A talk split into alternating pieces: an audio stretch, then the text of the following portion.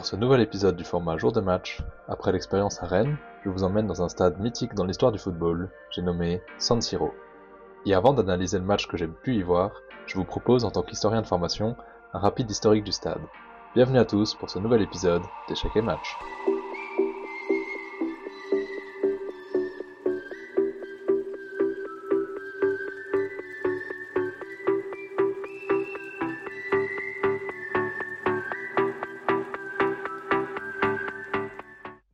Vous n'êtes pas sans savoir que San Siro est le stade où jouent aujourd'hui les deux équipes rivales de Milan, l'AC Milan et l'Inter Milan. Mais cela n'a pas toujours été le cas. Remontons ensemble le temps, il y a près de 100 ans. Le stade a été construit en 1926, sous l'impulsion du président de l'AC Milan de l'époque, Piero Pirelli, et inauguré le 19 septembre 1926 par un match amical entre l'Inter et le Milan AC, remporté 6-3 par l'Inter. À l'époque, le stade est composé de 4 gradins qui sont pas connectés entre eux, donc euh, un de chaque côté, et un seul est couvert par un toit. Mais c'est surtout le seul stade en Italie, à l'époque en tout cas, à être construit à l'anglaise, c'est-à-dire sans piste d'athlétisme autour. Il pouvait accueillir 35 000 spectateurs. En 1935, la municipalité de Milan acquiert le stade et l'agrandit, en créant des coins qui relient les quatre côtés, et donc euh, c'est à partir de là que San Siro devient une véritable arène, avec une capacité de plus de 55 000 spectateurs, ce qui en fait le plus grand stade du monde à l'époque, jusqu'en 1950 mais il faut attendre 1947 pour que l'Inter s'installe aussi à San Siro pour ses matchs à domicile. Et c'est donc après la guerre qu'un grand débat est posé quant à l'avenir de l'enceinte, entre démolition, déménagement, etc. C'est finalement le choix de la rénovation qui est pris par la municipalité. Ainsi, en 1955, un deuxième étage de gradin est construit, accessible par un système de rampes qui grimpe tout autour du bâtiment le long des façades, comme c'est encore le cas aujourd'hui. Et cette rénovation coïncide avec la renaissance du football italien et en particulier milanais sur la scène européenne, car en moins de 20 ans, c'est pas moins de 4 Ligues des Champions, enfin à l'époque c'était la Coupe des clubs champions européens, qui sont ramenés à San Siro. Et en 57, San Siro devient même le premier stade italien à être éclairé, ce qui permet de jouer la nuit. Alors oui, ça paraît fou aujourd'hui de se dire qu'il fut un temps, les matchs professionnels ne pouvaient, se jouer que, ne pouvaient pas se jouer la nuit. Pardon. Euh, en tout cas, en, en 1980, le stade San Siro est renommé stade Giuseppe Meazza en, hommage au joueur qui est passé par les deux équipes milanaises dans sa carrière, dans les années 30-40, et qui est surtout euh, double champion du monde avec l'Italie. Euh, et, c'est justement pour la Coupe du Monde, mais cette fois-ci 1990, que le stade Giuseppe Meazza, en vrai je vais, je vais continuer à dire euh, stade San Siro comme tout le monde, est à nouveau rénové et agrandi. Il y a un troisième anneau de gradin qui est construit, et ça, ça a, été rendu possible par la construction de 11 tours cylindriques avec une rampe hélicoïdale sur chacune d'entre elles, comme c'est le cas pour le, deuxième anneau qu'on a vu tout à l'heure, avec les rampes tout autour de l'enceinte principale. Mais c'est surtout à cette occasion qu'est installé le mythique toit en acier, qui repose sur quatre énormes poutres rouges qui dépassent du bâtiment. Donc ce, ce troisième étage est construit avec une pente de 37 degrés, ce qui en fait un des plus pentus au monde, et accentue le côté futuriste et majestueux du stade. Sa capacité passe alors à plus de 80 000 places, toutes assises. Et euh, en dehors de cette architecture euh, si particulière, San Siro c'est surtout un haut lieu de football, qui a vu se jouer des matchs légendaires. Neuf matchs de Coupe du Monde s'y sont déroulés, en 1934 et en 1990, quatre finales de Ligue des Champions et quatre finales de Ligue Europa. Mais surtout, c'est le lieu d'affrontement d'un des plus grands derbys au monde entre les deux équipes de Milan. L'histoire de San Siro s'écrit ainsi depuis près de 100 ans, et je suis sûr qu'elle a encore de nombreuses pages à écrire dans la glorieuse légende du football. Maintenant que Père Castor a raconté son histoire, il peut raconter son expérience personnelle au stade. Je m'y suis rendu samedi dernier pour voir le match entre l'Inter et une, équipe voisine, Monza. En arrivant 3 heures avant le coup d'envoi, j'ai pu constater les abords du stade qui se couvrent de bleu et noir. L'ambiance est chaleureuse et familiale, sous le soleil plongeant de la Golden Hour, avec de la musique partout. D'ailleurs, quelle ne fut pas ma surprise quand ils ont diffusé Bande Organisée. Mais aussi euh, plein, plein de food trucks et de stands de maillots tout autour du stade. Ça crée une ambiance géniale. Mais passé la joie des oreilles et du ventre, arrive celle des yeux, écarquillée devant l'immensité du stade. De dehors, l'architecture est déjà incroyable, avec les rampes d'accès hélicoïdales depuis l'extérieur et le toit typique. Mais une fois à l'intérieur, quelle claque le stade est absolument immense. J'étais assis très haut, mais j'en ai profité pour aller voir tout tout en haut avant le début du match. j'en ai eu le vertige. L'escalier est super raide et ça donne une bonne idée de la verticalité des gradins. On n'est pas loin des gradins de la Coupe du Monde de Quidditch pour ceux qui ont la ref. Enfin, c'est l'impression que j'ai eue. Bon, pas de bol, depuis ma place, il y a l'armature de la clôture en plexiglas qui traverse tout mon champ de vision sur le terrain, mais c'est pas très grave. Au contraire, j'ai beaucoup aimé ce placement très haut, parce que ça me permettait de mieux analyser euh, qu'un match à la télé.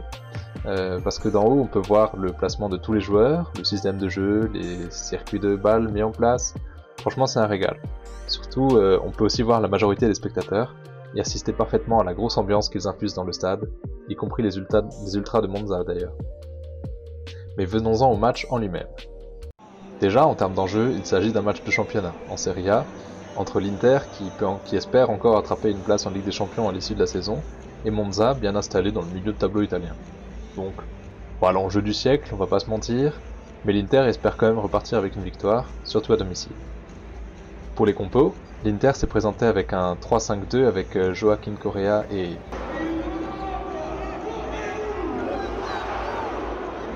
oui, c'est bien Romelu Lukaku devant, euh, bien qu'il n'ait pas du tout le même profil et la même utilité dans le jeu. Notons surtout l'absence de Skriniar en défense, le joueur que toute la presse envoie depuis quelques mois du côté du PSG ne s'est toujours pas remis de ses pépins physiques. Du côté de Monza, euh, ils se sont présentés en 4-4-2, mais bon, je vais être honnête en disant que j'ai pas l'habitude de suivre la, Serie A, et que dès lors je connais surtout les équipes italiennes qui jouent la C1 régulièrement, comme l'Inter, euh, le Milan AC, le Napoli cette saison, euh, mais bref, euh, j'ai pas grand chose à vous dire sur, euh, sur cette équipe a priori. Pour le match en lui-même, l'Inter pose d'entrée de jeu le pied sur le ballon et le conserve pendant toute la première mi-temps. Mais c'est assez frustrant, l'Inter a beau maîtriser largement le ballon et le match, elle n'arrive pas à conclure. Pourtant jusqu'ici j'aime bien le match de Lukaku, qui fait du Lukaku, c'est-à-dire une présence physique aux avant-postes, avec une très bonne conservation de balle au jeu, et de bonnes remises pour ses coéquipiers. Et le plus gros frisson du match, euh, c'est sur une tête de Lukaku justement, qui n'atteint tout juste pas le cadre. En face, Monza n'est pas pour autant sans ambition. Ils n'ont pas l'air d'avoir un problème avec l'idée de laisser le jeu, de laisser le ballon même, au, Nerazzurri, et cherchent visiblement à jouer à fond les contres, et ça marche. Ils se sont montrés très dangereux dans le domaine, et au contraire, l'Inter était très fébrile. Alors j'ai en tête deux bourdes de Dumfries qui auraient pu coûter cher. Et à la mi-temps, euh, je me dis que Onana pour l'instant il n'a pas eu beaucoup de travail dans les cages, euh, que c'est difficile de, juger son match. Et je trouve ça dommage parce que bah, je me réjouissais de le voir jouer. Euh, mais en deuxième mi-temps, euh, Monza attaque très fort, avec plusieurs occasions et presse beaucoup plus fort. et donc bah, le public se réveille aussi, notamment après une double occasion de Lukaku, de la tête puis du pied, après une super récupération haute, qui montre que le pressing de l'Inter est parfois efficace. et, c'est à ce moment-là que les, ultras entonnent la version italienne du qui ne saute pas, tout le stade euh, monstre de béton se met à trembler. Incroyable.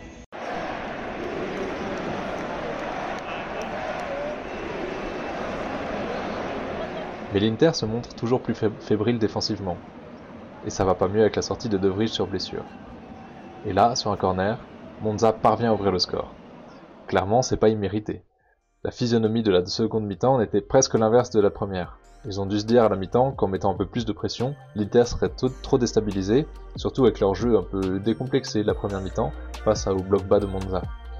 Et euh, après l'ouverture du score, les supporters de Monza éteignent San Siro et poussent euh, à fond derrière leur équipe. Bon, l'Inter finit par se ressaisir, comme son public, et commence enfin à tout donner pour remonter au score. On a un triple changement avec les entrées de Brozovic, Chalanoglu et Lautaro Martinez, et euh, Lukaku qui continue à proposer son jeu en pivot, qui trouve de bonnes passes pour Lautaro. Bah, évidemment, il vendange tout, comme à la Coupe du Monde. euh, et donc les 5, il y a 5 minutes de temps additionnel, on se dit que bah, peut-être que l'Inter peut réussir à égaliser, mais la tension monte, les joueurs perdent en précision, et le jeu devient caricatural. On multiplie les centres, et on espère à tout prix toucher la tête de Lukaku. Et j'avoue qu'il a manqué de peu le cadre sur la toute dernière action, tout le monde était debout, c'est incroyable.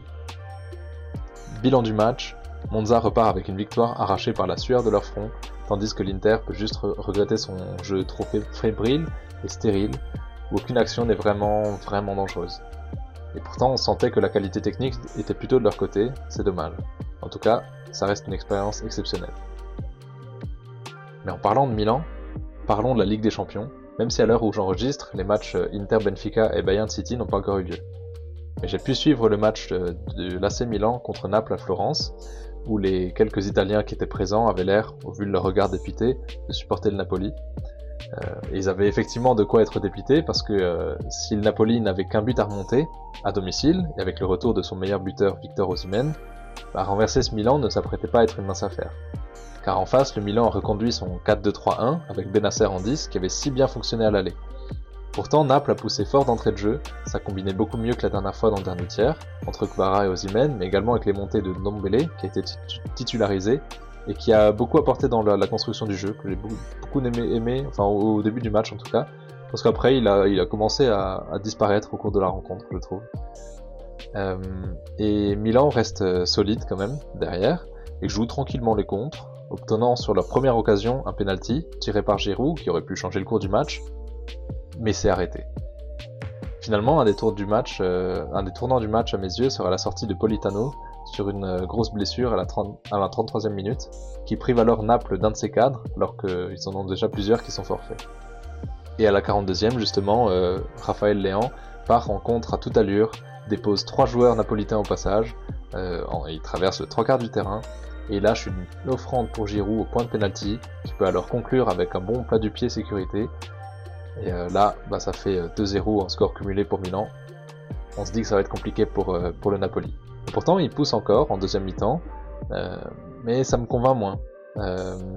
mais ils reviennent enfin en force à la toute fin, notamment avec le penalty qu'ils obtiennent, à la 80e minute, qui est tiré par Kvara, mais également stoppé par Mike Maignan cette fois. Quel, quel joueur, quel gardien. Je suis tellement heureux de l'avoir en équipe de France. Euh, mais la, délivrance pour Naples ne vient qu'à la 90 plus 2, quand Osimhen réussit enfin à tromper de la tête le mur Maignan, qui a pourtant effleuré la balle du bout des doigts. Mais bon, les deux dernières minutes du temps additionnel ne permettront plus à Naples euh, de planter un deuxième pion et espérer poursuivre en prolongation. Donc euh, bilan, on a eu un match euh, avec beaucoup d'intensité dans les duels. Naples a eu beaucoup de temps fort, plus qu'à l'aller, mais Maignan était simplement trop fort. Surtout, Naples a été trop fébrile dans ses temps faibles, et a concédé un penalty et un but. Alors euh, bon, c'est dommage pour cette équipe napolitaine qui réalise une saison extraordinaire, leader de Serie A avec 14 points d'avance sur son dauphin, qui n'est ni l'AC Milan ni l'Inter d'ailleurs, euh, puisque les deux équipes italiennes qui sont encore en Ligue des Champions, euh, mais elles pointent respectivement à la 4ème et 5ème place de Serie A. et d'ailleurs un petit mot aussi pour saluer le gros match de Raphaël Léan, non seulement sa chevauchée épique, qui lui vaut son trophée d'homme du match, mais également tout ce qu'il a pu proposer dans le jeu, euh, c'est clairement euh, l'arme offensive numéro 1 du Milan, tandis que Mike Maignan est, plus infranchissable que jamais. On dit souvent que la Ligue des Champions nécessite surtout d'être euh, très bon dans les deux surfaces. Bah là c'est Milan à ce qu'il faut, et nous, nous, les verrons sûrement en finale. Parce que ça c'est mon petit prono, je le lâche comme ça. Je ne vois ni l'Inter passer, ni Benfica s'ils arrivent à renverser les, Nerazzurri ce soir. Et enfin pour conclure, un petit mot sur les résultats du week-end en Ligue 1. Euh, Paris a écrasé Lens et semble filer droit vers une onzième consécration en Ligue 1. Alors ça répond à notre question de la semaine dernière, euh, qui remportera la course au titre?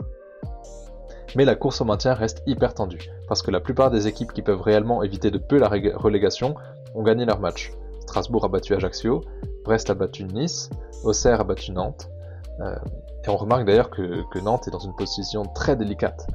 ça, ça, paraît assez incroyable, qui, qui sont sur le point de remporter euh, la Coupe de France pour une deuxième fois d'affilée, euh, mais qui soient relégués en Ligue 2 à l'issue de la saison.